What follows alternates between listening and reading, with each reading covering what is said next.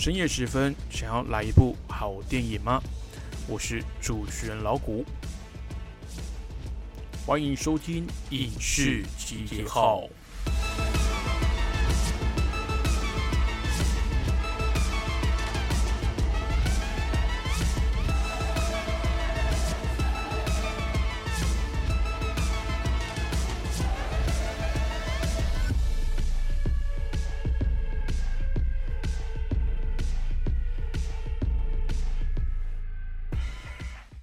Hello，各位听众朋友，大家好！您现在收听的是影视集结号，我是主持人老谷。新的一周呢，这个影视的新闻呐，还有消息也是非常的多。那今天的节目呢，一样前面会跟大家报告这个影视界的新闻大小事，然后后半段呢会介绍一部呃老谷上个礼拜看过的电影，它叫做《无名氏》。那它的剧情呢，其实非常的简单，然后整个故事的呈现呢，也非常的单纯。但是我觉得这种不啰嗦的电影啊，搞不好是我们这个时机哦，这个疫情爆发的时代，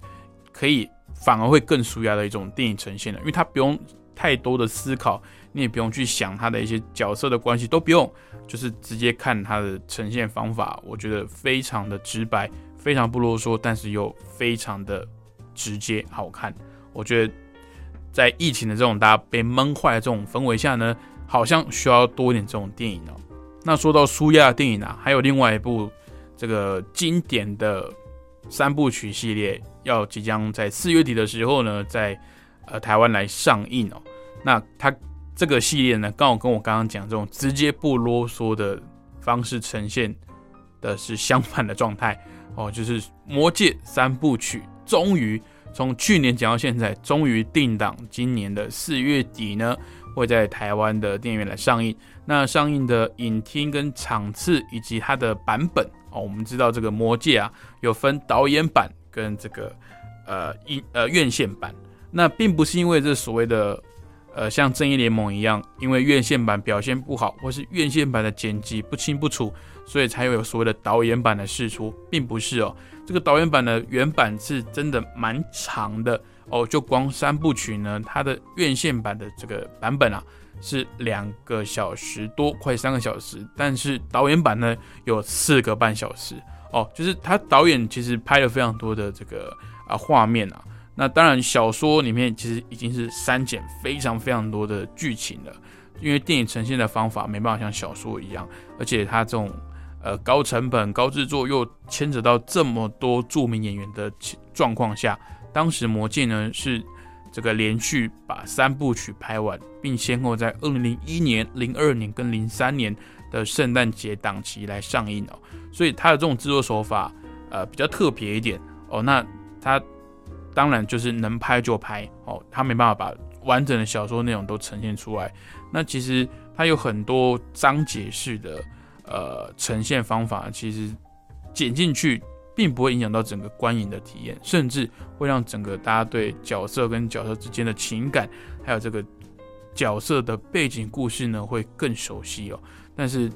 以院线来讲，之前分析过了，这个在商言商嘛，我不可能一个下午，我可能原本可以播个两到三场的电影，结果你魔戒一来一部，老大哥就四个半小时，加上前后售票、整理戏院五个小时给你，那。当然，这个翻桌率哦，我们所谓的翻桌率跟这个翻影厅的这个次数跟频率会大大的降低。那当然呢，片商后来发行呢，就硬是把它剪成了两个多小时的版本。但是主要的剧情骨干呢，还是存在的。我刚刚讲到了一些角色的背景故事啊，还有算是一些呃比较外传、一些旁敲侧击的一些支线的故事哦，会比较没那么重要。但是其实你完整的看下来，整个对故事的。这个情感呢会比较完整。那老古记得我在小学的时候哦，有看过一次这个《魔界》的马拉松，它是三部导演的呃三部导演完整版剪辑的的版本来上映。那我记得那个那一次的马拉松是十二个半小时哦，那中间当然还是会有一些休息啊，跟让你去吃饭、上厕所的时间哦。真的，这个整个片直接这样一口气看下来，真的非常的冗长哦。那老古后来的出社会之后，有自己的经济能力啊，也自己去买了这个魔戒的呃相关的原声带啊，还有这个蓝光 DVD 啊，四 K 的这个光碟片啊，然后来收藏。那自己呢也有这个几几版的这个《魔戒》的原原版的小说啊，但是都还没有完整的去阅阅览过哦。那老古还是比较喜欢看电影一点，但是这个小说里面啊，真的是描写的非常的巨细靡遗哦。光是这个弗罗多从他的故乡夏尔出发，要走出那个地方，就好像有两到三个章节，然后有一两百页这么长的篇幅。那这种改编的，呃，这种电影改编的方式，当然会去斟酌哦，把比较重要跟比较会直接影响到后面故故事主主线的剧情保留，那其他人可能会做取舍，这样子，那也是非常正常的。讲那么多呢，老古就是非常期待四月底这个《魔戒》的重新上映哦。那想必应该也是四 K 的修复版，那到时候也非常期待这个在电影院来欣赏。因为老古刚刚说嘛，其实电影院呃刚上映的时候呢是啊没有机会去电影院看的，我是只有第三集才在电影院看。那之后呢就是导演版的这个三部曲。那其实这种东西就是体验啊。你说真的要一口气整天十二个半小时去看电影，我觉得哪怕是真的很喜欢看电影的人，也会这个热情也会被消磨掉。所以老鬼还是非常希望这个三部曲啊，当然会分这个三个场次，这个三个区间的时间来做个别的上映，那让这个影影迷呢去自己去选择喜欢的，呃，看是哪一集比较喜欢，或者是哪一个时段比较方便呢，再去做选择哦。那其实。呃，疫情爆发，虽然大家或多或少都是有一些不方便，但是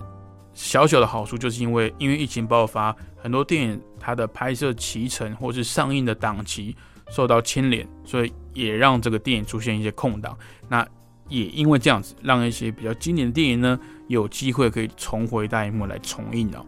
那其实已经跟这个亚洲市场的听众朋友解释过很多次。这个电影重映呢，并不是什么稀奇的事情哦。像之前还有人在讨论说，这个《终局之战》还有这个呃《复仇者联盟：终局之战》还有这个《阿凡达》这两部作品呢，一直在这个影史第一名票房的这个宝座上上上下下啊。那很多人都会有一个角度来觉得说啊，那就一直重新上映就好啦，为什么要呃为什么要去去争那个第一名？什么这样不是很无聊吗？那是不是过几个月之后？终局之战再重新上映，哎，那它又是呃票房的冠军这样子，这个有几点可以分析哦。其实第一点，我觉得《阿凡达》作为二零零九年的作品哦，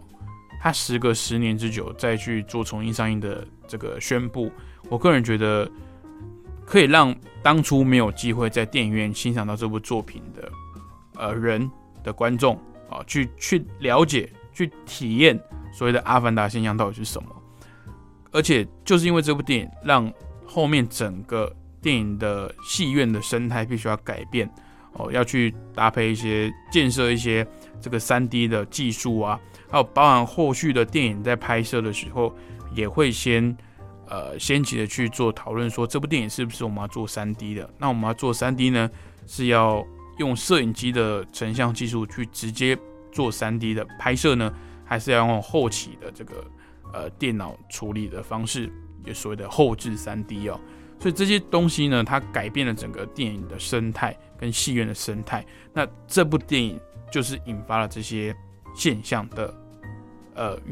不能说始作俑者，应该说是他是原主，他是鼻祖，他的开山始祖的感觉。所以去看这部电影呢，我觉得并没有什么不好。那至于影史第一宝座啊，我觉得其实无关紧要啊，因为其实现在。阿凡达是隶属在这个福斯公司旗下，那福斯公司呢，其实在这个去年年初的时候就已经确定被这个完全的被迪士尼的来收购整并完成了啊。那复仇者联盟呢，它所在的漫威电影工作室呢，也是在迪士尼旗下，所以这部电影后续的一些利润跟不管上映的票房分红等等，都是迪士尼，都是他们家的。所以其实你说。争不争其实是其次啦。那其实刚刚有提到说，外国早就这种电影重映的方式早就行之有年，甚至有一些呃，比如说现象级的电影，或者是这种经典的老片，甚至是这部电影可能是在哪一个州的哪一个镇拍的，那那个镇的电影院呢，就一定会有这部电影哦。他可能一天就会播个几场，那想要看的人就会自己去看，就是有点像二轮电影院那种感觉，就是它它的票价可能也不是很贵，但是它就是一部经典的老片或经典的作品，它一直在。持续的来放送，然后让大家喜欢的去电影院看，因为很多呃美国人他其实不是呃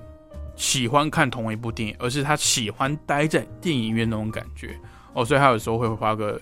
呃可能几十块、几百块待在电影院一整天，那也是可以在里面用餐啊，还有里面有一非常完整的这个餐饮部门哦，所以很多这种。电影院啊，尤其在美国，他们都会有做重新上映的动作。那只要他们跟这个发行的片商做好呃这个分润的协议呢，其实其实片商当然也是非常乐见这些作品重复的在这些电影院来上映的，因为上映它就有钱赚嘛，或多或少都是一点收入这样子哦。所以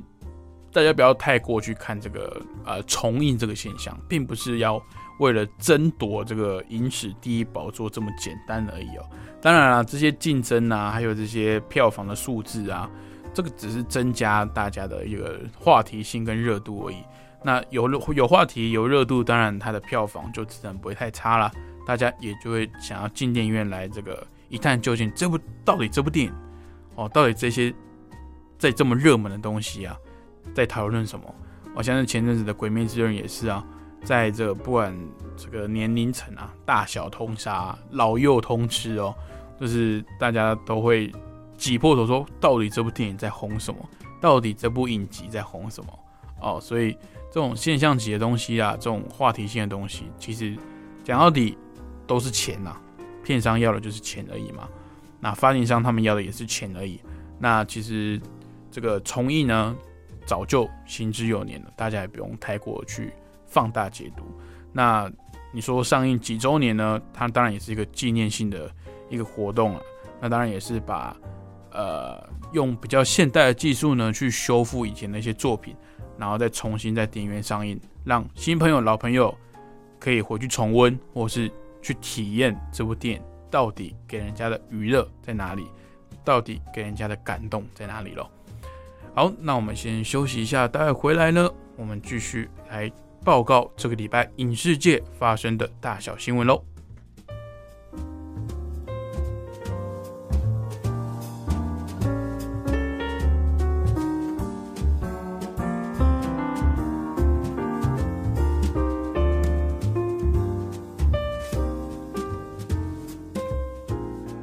欢迎回到《广火之声》影视集结号的节目，我是主持人老谷。好，那接下来跟大家报告这个礼拜影视界的大小新闻喽。第一个新闻呢，又是华纳兄弟了。华纳兄弟呢，大刀连砍多部电影计划，包含温子仁导演的《海沟族》以及艾娃·杜佛奈的《新神族》。四月二号的时候啊，华纳发布声明表示。原本将由温子仁导演执导的《海沟族》，以及由非裔女导演艾娃·杜佛奈执导的《新神族》将不会再继续开发，并感谢两位导演创作的努力，期待未来还能够在 DC 的其他作品中有合作的机会。那声明一出啊，就引发了一名哗然。这不仅另类否决了原本 DC EU 的故事规划，更代表着改组后的华纳决策圈，也就是华纳的高层啦。决定对现阶段的 DC 作品有更多不同的规划哦。那其实这是一个非常遗憾也非常可惜的消息啦。因为华纳呢，它的高层啊，一直以来都这个出乎我们意料，我们不太懂华纳他们到底想要什么，他们呃规划的方向是如何。但是目前看起来是一团乱了。你看，连漫威的车尾灯都追不到，不要说这个超过他们了。你连跟漫威比肩的这个这个资格都没有，但是其实这么说，我心里是很痛的，你知道因为大家扪心自问哦，其实漫威的那些超级英雄啊，大家都是看电影之后才比较认识他的。你或许会认识这个蜘蛛人啊，或者是绿巨人浩克，这些当然是比较有名的漫画人物，但是在你心中的这个超级英雄漫画的形象，在西方来讲啊，一定是超人啊，再来是什么？蝙蝠侠、神力女超人，再来才有可能是蜘蛛人啊，等等等等。哦，你说像其他的金刚狼啊，还有那些等等的那些角色，都是在电影之后，大家才对他们比较认识，大家才会慢慢的去接触漫画，去了解他们的背景等等。所以大家会觉得很纳闷，是华纳拥有这个所谓 DC 漫画旗下所有角色的电影改编翻拍的版权，为什么一手好牌可以被你打成这样？我们真的是不懂哦，包括里面一些。呃，一些高层内部的一些决定啊，还有包含一些呃拍片期间的纷争啊等等，到然后到现在，你光是前期的准备哦，你先宣布了说这部电影会怎么准备，会有什么方向，会有哪个导演来指导，大家蓄满那个期待值之后，结果你华纳一说不拍就不拍了，那我觉得这对粉丝来讲是非常的失望啊。那另一方面呢？迪士尼旗下这个漫威电影工作室啊，由凯文·费吉所主导的这个漫威 MCU 哦，漫威电影宇宙的这个走向就非常的明确。那今年度呢，更是火力全开，配合好几部这个刚上架到 Disney Plus 的这个啊漫威的影集啊，制作的水平非常的高。那剧情的走向呢，也更多元化，那也补足了这个电影这个。比较单调的故事线啊，它比较没有办法去补充到的一些剧情，那也让这个漫威宇宙更加的多元跟精彩。那 DC 呢，现在好像不是说好像，就是 就是在挣扎当中哦。那也希望啊，你们华纳并没有所谓的版权争议、版权的问题，都在你们家的这个麾下，赶快呢去呃逃离开这个挣扎哦，赶快振作起来。你们有这么多好牌可以运用，这么多故事可以讲，希望有一天可以看到这个华纳的新的电影呢，又是重回到这个竞争行列之中哦，跟这个漫威并肩而行哦。那良性竞争呢，老古说过不下千百次，都对影迷是最好的帮助哦，就是我们是最大的获益者嘛。你们竞争，当然就会推出更好、更吸引观众的这个作品。那观众呢，永远呢，就是会愿意掏钱出来去支持你们。那也期待这个华纳呢，赶快振作起来，祝福华纳赶快回归这个一流动漫改编电影的这个行列之中啊。好的，那在这个消息呢是比较令人遗憾的，曾经八度入围香港金像奖最佳男配角，两度获奖的香港知名绿叶男星廖启智呢，因为胃癌来逝世哦。曾经演出《农民》《无间道二》《杀破狼》《证人》《线人》《消失的子弹》《点五部》《无双》而八度入围。那其中呢，《农民》以及《证人》这两部电影来获奖。香港电影金像奖的最佳男配角廖启智。那他于三月二十三号病逝于香港威尔斯亲王医院。那人称智叔的廖启智，出生于一九五三年的九月三十号。那于一九七九年呢，便开始演出多部的电视剧，还有电影。那他的配角形象啊，深植人心。哦，这个吴孟达达叔啊，这个前脚才刚走，后面呢，这个廖启智智叔啊，又跟着这个，呃呃，不能说跟着达叔的脚步啊。这个我们都知道，电影这个工作环境啊，这电影圈这个工作环境，演艺圈哦。这个工作环境真的是非常的操劳，而且是非常的不稳定的，竞争也非常的激烈，压力也非常的庞大。那我相信在社会上各行各业或多或少也都是如此哦，竞争激烈，压力大，然后这个睡眠时间不够，然后这个吃饭啊，吃东西又吃的这个可能不太不是很健康，或者吃的时间不是很对哦，所以这个要也是要请大家在啊多注意自己的身体状况哦，不要。因为这个工作，哦，为理想、为梦想努力拼是一回事，但是自己的身体还是要顾啊。这个身体如果呃弄坏了，其他什么都不用谈了。所以也是要祝福大家，尤其在这一个时节、这一个时间点呢，大家更是要保重自己的身体哦。这个出外呢，真的现在风声鹤唳的，这个疫情呢，虽然有稍微获得的控制，这个疫苗也陆续在施打当中，但是呢，大家还是不要这个掉以轻心，这个有病毒可能会变种啊，可能会透过其他的方式再卷土而来，在全世界都这个呃获得稳定的控制之前呢，大家还是要这个注意自己的身体保健，那还是要保护好自己，也是保护自己的亲友喽。好了，下一则新闻呢是 Netflix 串流平台砸重金接手开发两部峰回路转的续集。那导演莱恩·强森以及主要的演员丹尼尔·克雷格呢都确定会回归。二零一九年由莱恩·强森编导，丹尼尔·克雷格以及克里斯·伊凡、安娜德·哈马斯等知名影星主演的悬疑推理电影《峰回路转》，确定将以四亿美金的价格正式易主 Netflix。那 Netflix 收购《峰回路转》之后呢，意味着未来续集制作将与这个狮门影业没有关系，那成为串流平台独家电影。那报道中也指出，莱恩·强森以及丹尼尔·克雷格呢，也将确定回归演出以及制作，这是一个非常振奋人心的消息哦。《峰回路转》没想到有续集，而且是在 Netflix 上面来上架，而且一次给他上架两部。而且主演跟导演都回归哦，这真的非常的的令人家感到满意哦。因为之前的一些收购啊，还有一些呃电影电影的这个扩充，若流流到这个纯粹串流平台上面，或是流到直接进 DVD 市场的，通常这个制作端呢，导演啊、编剧可能不是同一位，那这个目目前的演出端呢，可能也不是同样的演员。那这次非常感动的是，串流平台 Netflix 呢不惜砸重金啊，四亿美金，这个基本上你说拆成后面有两部电影，独立电影来讲的话，一部电影两亿去拍一部悬疑推理电影，真的是非常够了。那当然里面还有一些权利金啊，还有这些这个人事成本的费用等等。那我觉得 Netflix 呢，它一直在。这个慧眼识英雄，走在非常前面的地方，不断试图去扩充自己串流平台的多元性以及精彩的程度。你有看过《峰回路转》？有。那想看的续集吗？只有在串流平台 Netflix 上看得到。之前老古已经说过好几次了，未来一定是串流平台的战争。那串流平台要如何脱颖而出，就是要自己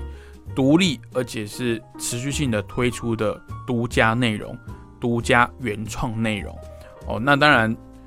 峰回路转是在这个第一集电影上映之后的成功，那引起后续的一些资金的注意哦。那其实 Netflix 也非常的愿意去花钱来来买这些原创的内容，那也会请到原本的导演，让这个 IP 呢不只是把这个 IP 买下来，我更要让这个 IP 得以延续。那我会请这个原创的这个不管是演员还有这个呃制作端，让这个 IP。应应该说，让这个之所以让这个 IP 可以受欢迎的这些制作人啊，还有这些导演、编剧，还有这前面这些演出的演员，回归到这部电影的续集的制作，那我觉得这是一个非常聪明也非常有野心的一个决定。那未来呢，也期待这一部这个 Netflix 峰回路转的续集呢，在 Netflix 上面来跟大家见面喽。好的，那以上就是本周。影视界的大小新闻，那待会休息一下，我们回来呢，跟大家讨论上个礼拜老谷欣赏的一部电影《无名氏》。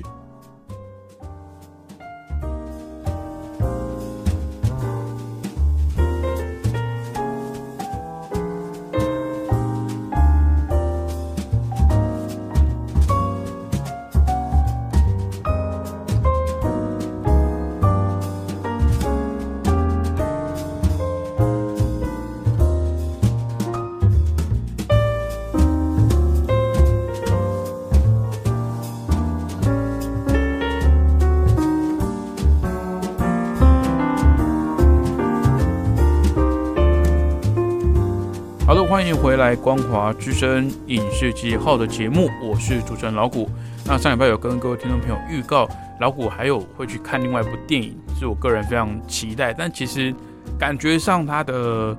呃受欢迎的程度跟备受喜爱的程度，好像大家没有像老谷一样这么高哦。因为其实台湾的电影院好像也只排给这部电影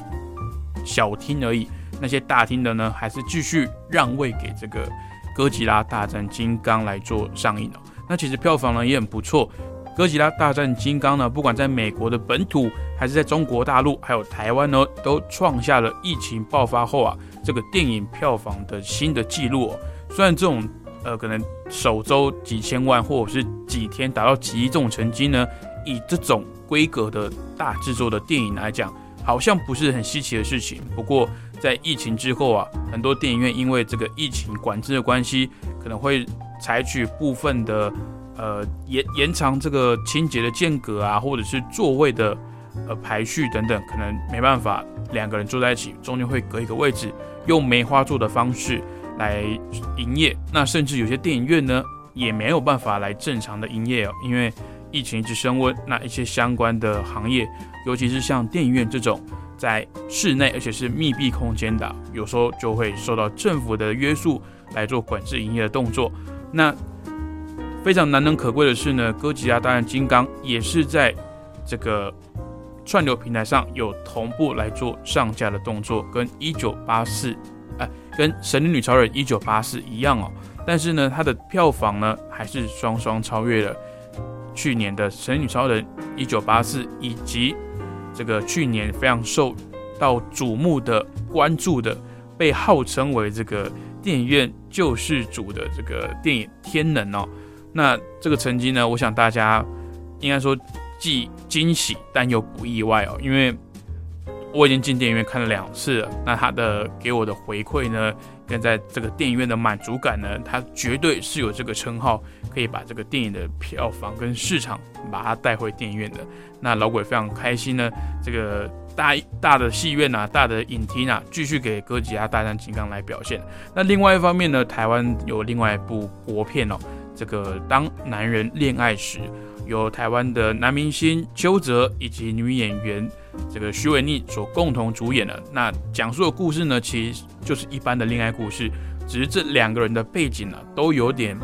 怎么说，不太像他原本演员的人设哦。这个徐文丽呢是一个非常漂亮的混血的模特儿，那她在电影里面呢饰演的是一个呃非常朴素呢，然后素颜的一个银行的出纳，那她的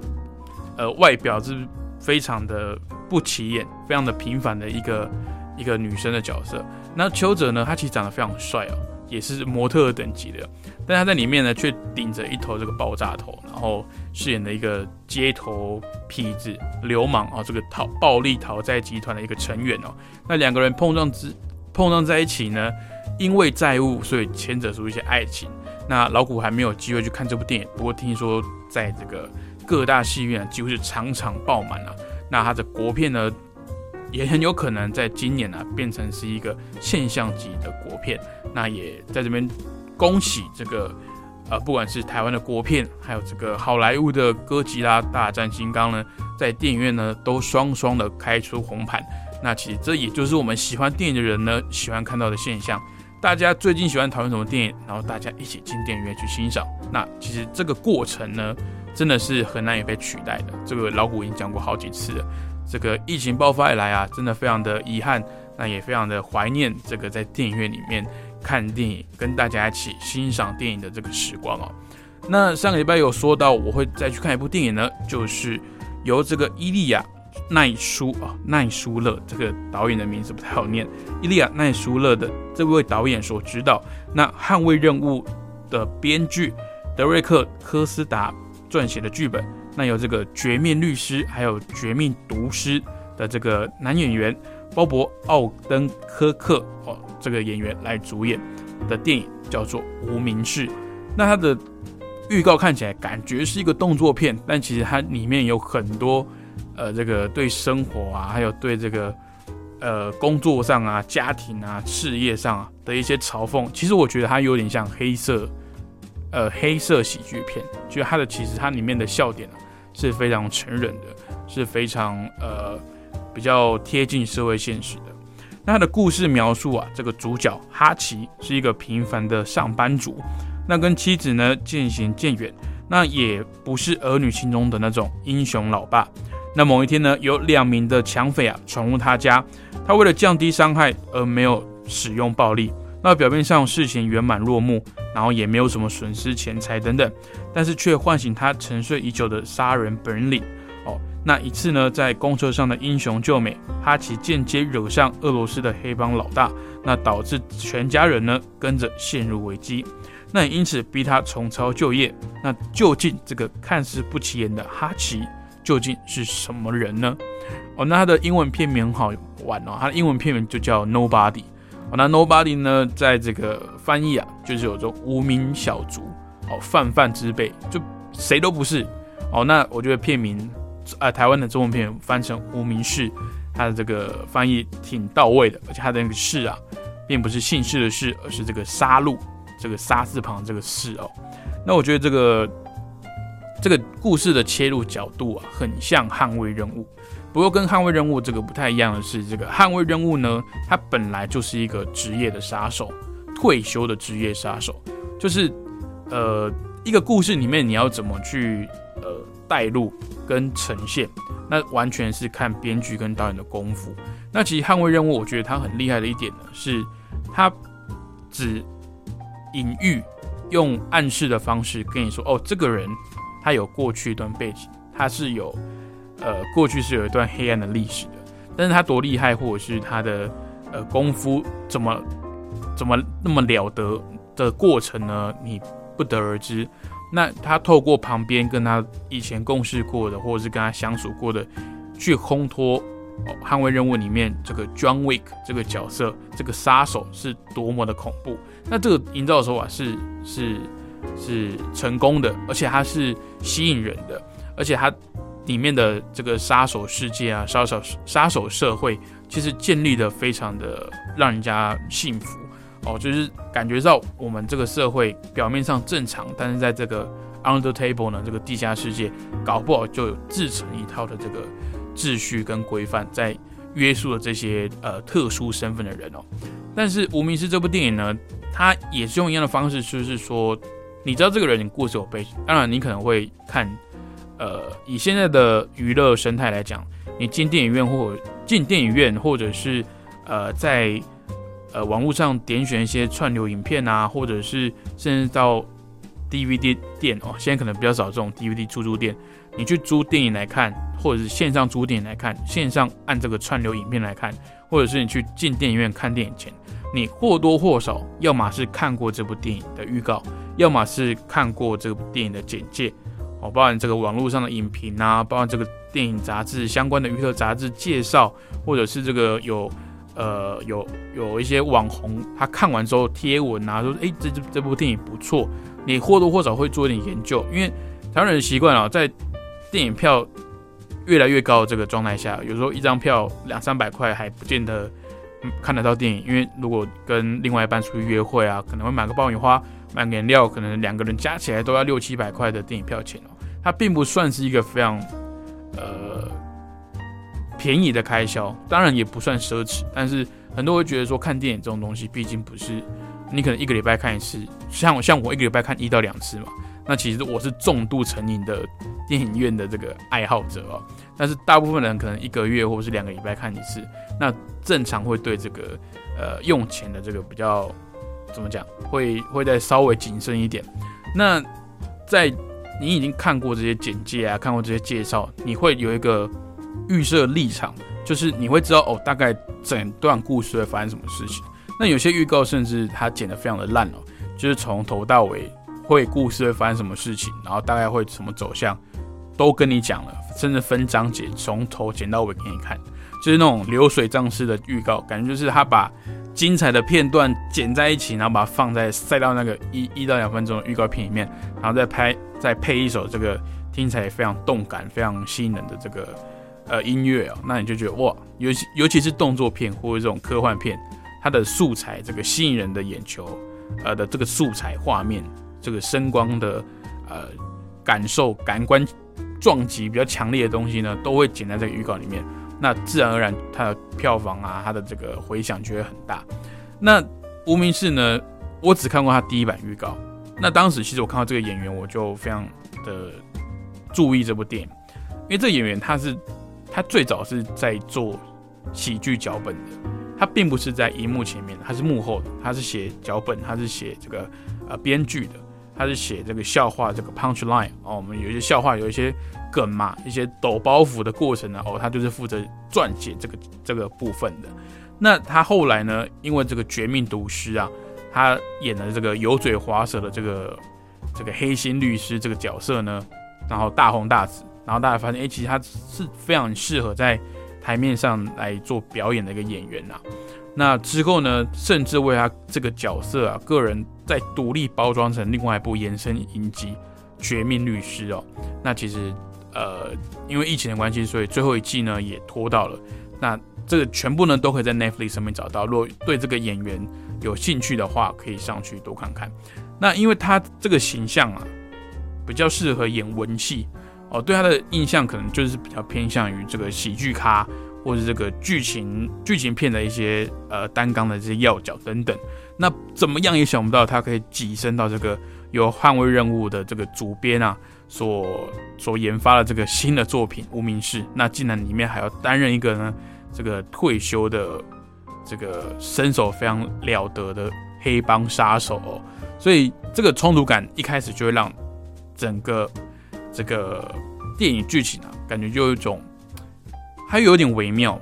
它也不是刻意要搞笑，可是你会觉得很有趣。那他的角色冲突感呢，跟他的呃后来的一些形象啊，当然也让整部电影呢更增加了几分那种冲突的喜感哦。所以我才说这个比较比，与其说是这个动作惊悚片哦，犯犯罪的电影，比较像是这个黑色喜剧的的方式来呈现，我觉得相当有趣哦。那这个故事呢，虽然是由这个捍卫任务的主主主创啊，他编剧来撰写，那一样是退休杀手冲出江湖，可是少了这个捍卫任务那种完整的又深沉的那种杀手世界观。这个动作场面啊，可能就稍微比较薄弱一点，甚至前面几场的动作戏啊，这个主角哈奇呢，甚至显得有一些别扭哦。这个当仇家袭击哈奇的家，他也是没有多久就被呃制服了。那似乎也没有想象中那么厉害哦，但是他的过程打斗过程中啊，包含手边这个菜刀啊、灭火器啊、工作上的这个这个停呃那个安全带，还有这个手边的那可以拿到的一些工具等等哦，都可以成为哈奇的杀人工具哦。那哈奇呢，就跟这个捍卫任务里面的 John Wick 这个主角一样啊，天生呢就是干杀手的料。那其实它的定义，呃。不算是杀手，他其实算是政府的秘密组织的公务员啊，应该这么说了，算隶属在这个呃中中情局麾下的一个算是情报干员，就是一个探员。那他其实做的工作是比较呃不被政府承认的，有点像汤姆克鲁斯的这个医生杭特啊，就是不可能任务呃不可能情报局的探员。就是你干的这些事情呢，政府不承认，但是你成功了呢，也不会有人去公开的表扬你、去包养你这样子，所以他比较像是政府的黑手，因为他里面提到非常清楚，就是他以前干的工作呢，算是稽查工作，那他要去找这些政府呃眼中很头痛的这些黑帮分子啊，这些呃不法之徒啊，然后他做的工作呢，就是去清算他们，但是他有强调一点。因为他的职权不允许他逮捕，那不逮捕又要清算，那很明显就是把他们除掉嘛，把他们从这个世界上消失哦。所以我觉得这个角色设定也不错，因为我相信现实生活中不管是哪个国家，只要是稍微进步一点的国家，一定都有这种类似这种东厂锦衣卫啊，或者是这种呃秘密组织的探员啊、情报员在负责做这种政府的黑手哦。其实，在台面下啦，就是我们这些。市井小民啊是不会知道，那也不会呃备受影响。但是如果你是一些不法之徒啊，一些贪贪贪赃枉法的这些，不管是黑帮啊、黑道啊哦等等这些政府的这个头号通气的目标啊，那你可能就会遇到这一些这个政府没有在明目上的这一些组织哦，那这些高手呢就负责在帮政府清算这些。呃，影响国家发展或者是这个政府权力的呃能量哦。那要说动作戏啊，里面最精彩的桥段可能会属于后半段，这个哈奇跟他的家人联合起来来共同抵抗敌人。那这个传奇演员呢，克里斯多夫洛伊啊，哦，就是回到未来系列这个老博士哦，这个布朗博士，他也有出现。那我只能说姜是老的辣，拿起猎枪就是一枪一个就狂轰黑帮哦，简直这个人枪合一啊，就已经达到神乎其技的境界了。那感觉气势呢，甚至还要比主角还要强哦。那当然啦，这个饰演主角的鲍勃·奥登科克呢，把一个装成平凡平凡人的杀手啊，演得丝丝入扣。他想要变成平凡人，他自愿想要变成平凡人，因为他这个生活毕竟不正常嘛。那看到了他的，呃，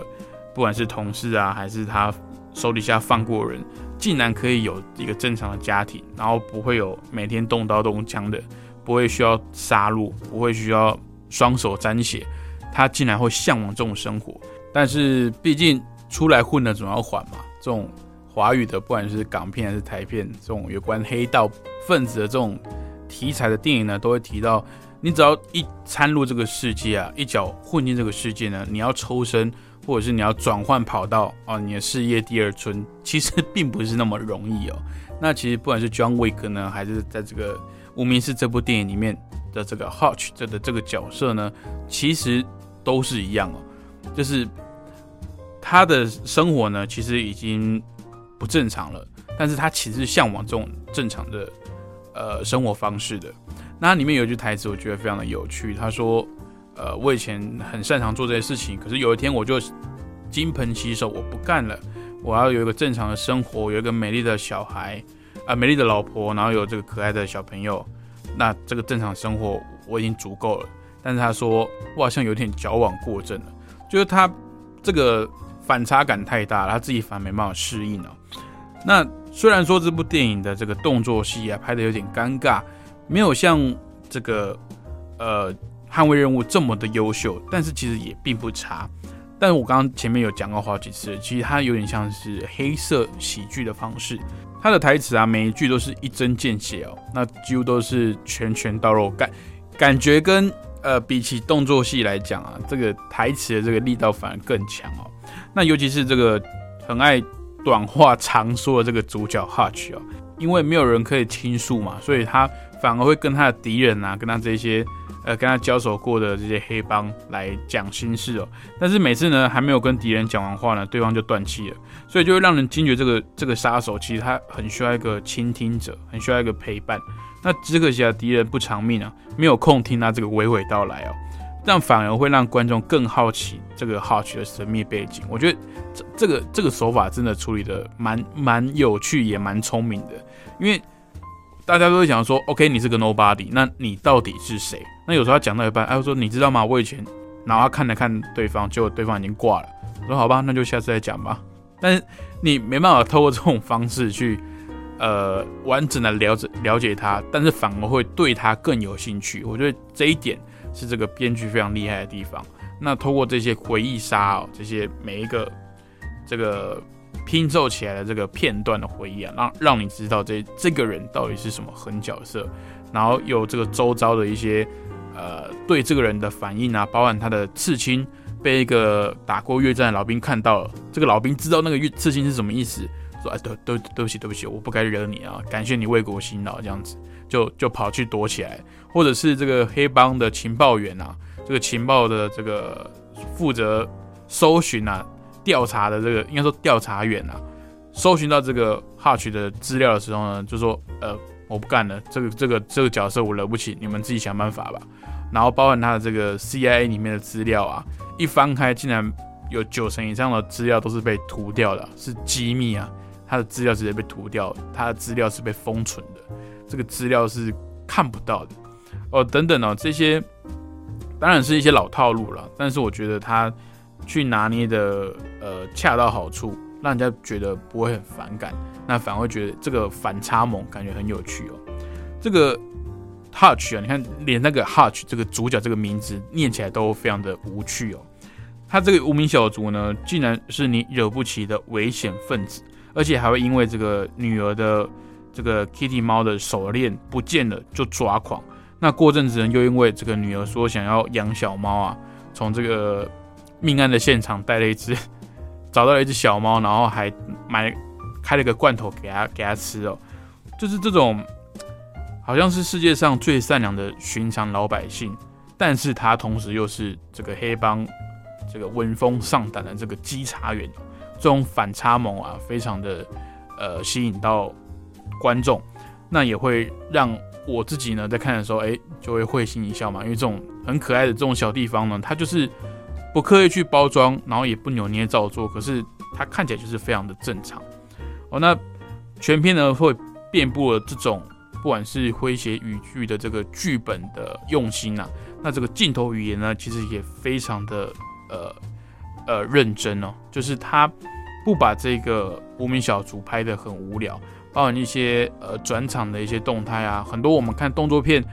需要转场、需要顿点，章节与章节之中之间的移动，通常镜头都是可能会带个远景啊，带一个怎么城市。呃，可能塞车啊、喇叭声啊，然后从这种空空拍机的方式，从这种高空鸟瞰的拍摄方法这样掠过去哦。很多时候这种转场是非常的，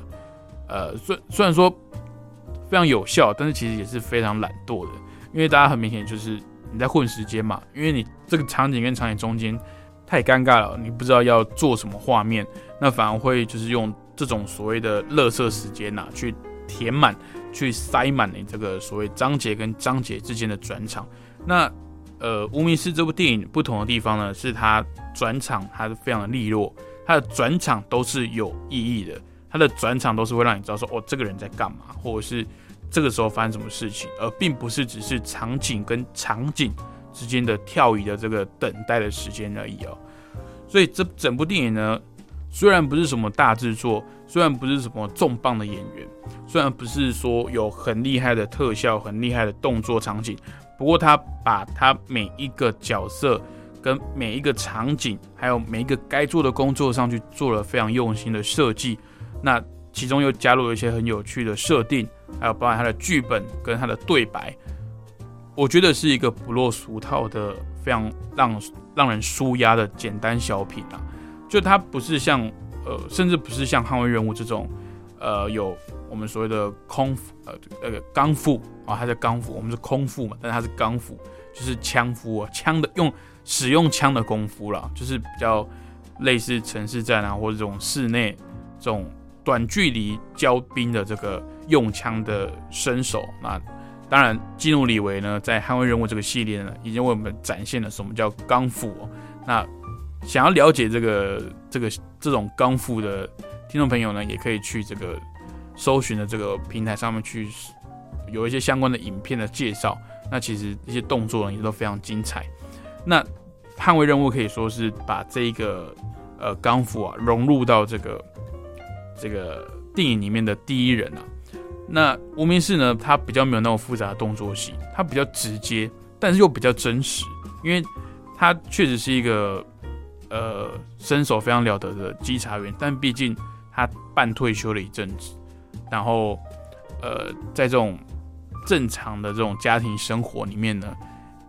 一定会多多少少，虽然说他每天早上会跑步啊，会健身，会维持他的身手，可是这种毕竟这种正常生活啊，跟以前这种要么动刀动枪见血这种生活比起来，确实是安逸很多。所以前面呢，我们会看到他其实是挨揍的。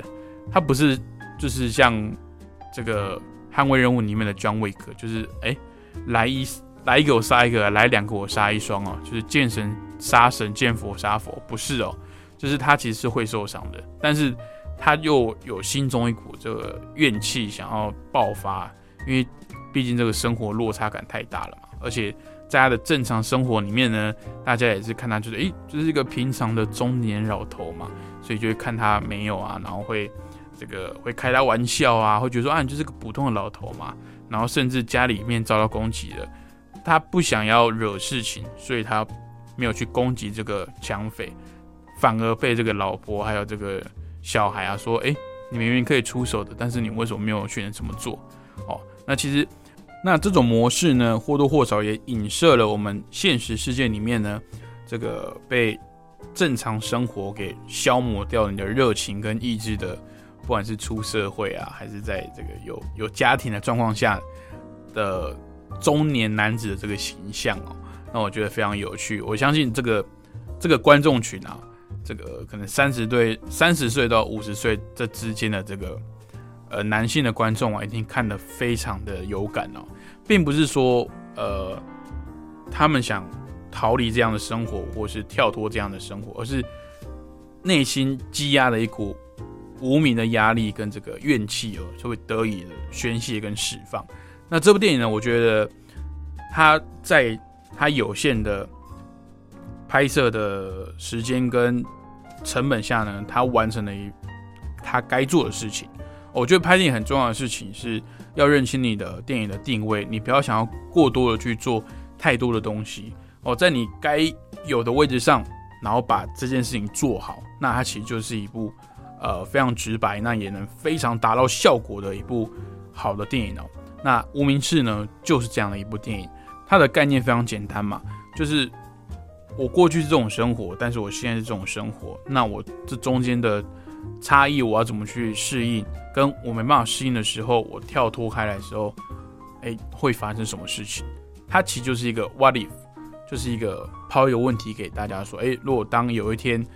这个 somebody 哦，不是这个 nobody 受不了的时候，他变成 somebody 了，或者是我们在平常生活中看似感觉没什么的感觉很正常的普通人，但他其实背后有其他的故事呢，或是他其实并不是我们看到的那样的。它其实就是这种假设，非常简单，但是它也拍的就是恰如其分，不会太少，但是也不会太过，是一个中规中矩的作品。但同时呢，它也非常具有娱乐性。而且我觉得是不啰嗦，然后非常直截了当、非常舒压的一部动作片，但是有点黑色喜剧的味道，推荐给大家。好的，那今天节目也到这边，感谢各位听众朋友的收听。那如果想要听老谷介绍什么电影，或者是想给本节目什么建议呢？都欢迎来信到光华之声的信箱，那只要署名主持人老谷或是影视集结号，我就可以收到喽。那我会尽量的在节目上来回复大家的问题哦。不要忘记每个礼拜天台湾时间凌晨的四点，还有晚上的十点，影视集结号准时在空中跟大家见面，讨论电影，聊聊电影喽。那我们下个礼拜同一时间空中再会喽，拜拜。Bye.